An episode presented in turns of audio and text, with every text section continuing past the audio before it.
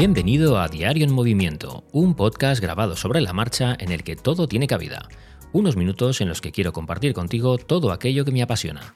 Acompáñame en este viaje sonoro por la ciudad.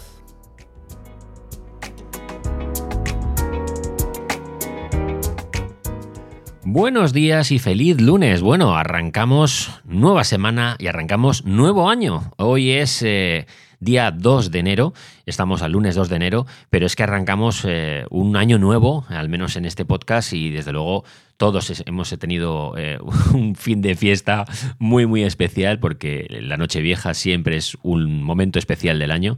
Y bueno, pues me apetecía hoy mm, felicitaros el año, felicitaros eh, las fiestas.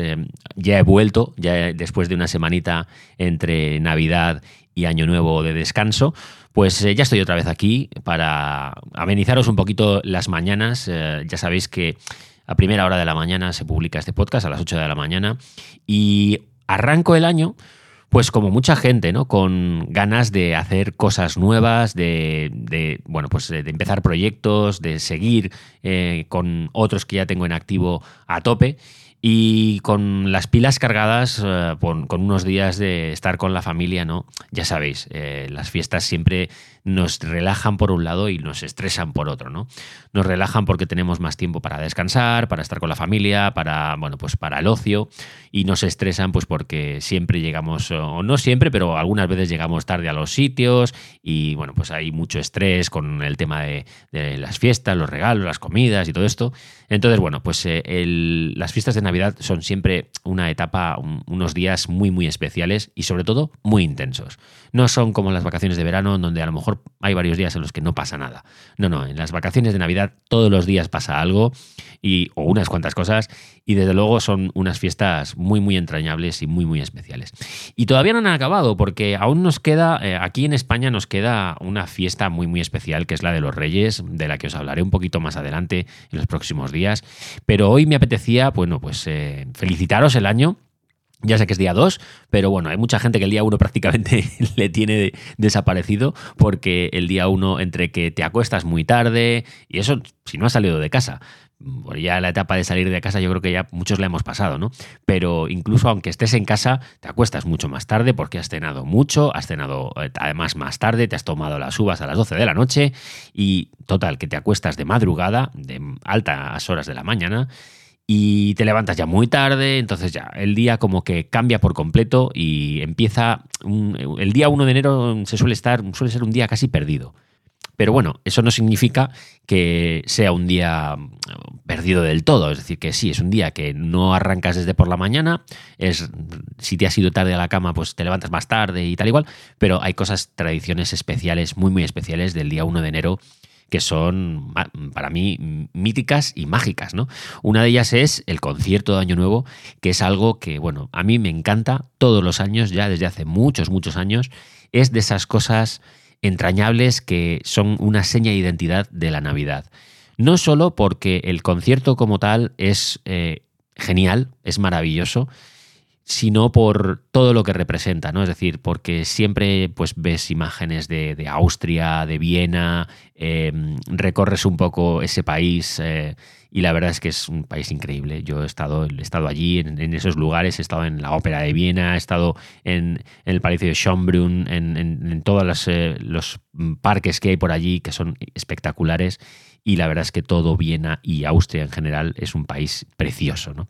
Pero ya no solo por, por el, recorrido visual que haces por Viena, sino porque es que eh, es un eh, concierto muy, muy bonito, muy, muy especial mm, con un toque didáctico también increíble para poder compartirlo con, con, los críos en familia. Y es de esos eventos que a mí realmente me encantan. Yo ya no sé si es que me he vuelto, me he hecho mayor o qué ha pasado, pero es de esos eventos que me encantan, el concierto de Año Nuevo. Y también recuerdo con mucho cariño los saltos de esquí, que eran esos dos e, grandes eventos que había el día de Año, Nuevo, y para los que, bueno, intentaba estar al menos despierto, si no eh, al 100%, al menos sí que intentaba estar despierto para poder verlo y disfrutarlo eh, en directo, ¿no? Y luego el día de Año Nuevo, pues también tenía esa famosa comida de Año Nuevo, que no sé vosotros, pero en nuestra familia se celebra por todo lo alto. Vamos a un restaurante y la verdad es que nos ponemos, vamos, morados de comer y eso que la cena de Nochevieja tela, pero es que la comida de Año Nuevo también es muy, muy especial. Siempre además nos juntamos en familia y desde hace unos años ya la disfrutamos, eh, como digo, en un restaurante y muy, muy, muy bien. ¿no? Es un evento muy especial para tirar siempre alguna foto mítica que luego pues vas comparando año tras año y se convierten en, esa, en ese lugar ¿no? al que visitar eh, para ver un poco la evolución del tiempo, el paso del tiempo, ¿no? en las, las fotos de Navidad, las de Año Nuevo y de, y de la comida de Navidad son fotos muy, muy especiales. Y básicamente eso es un poco todo lo que haces el día de Año Nuevo.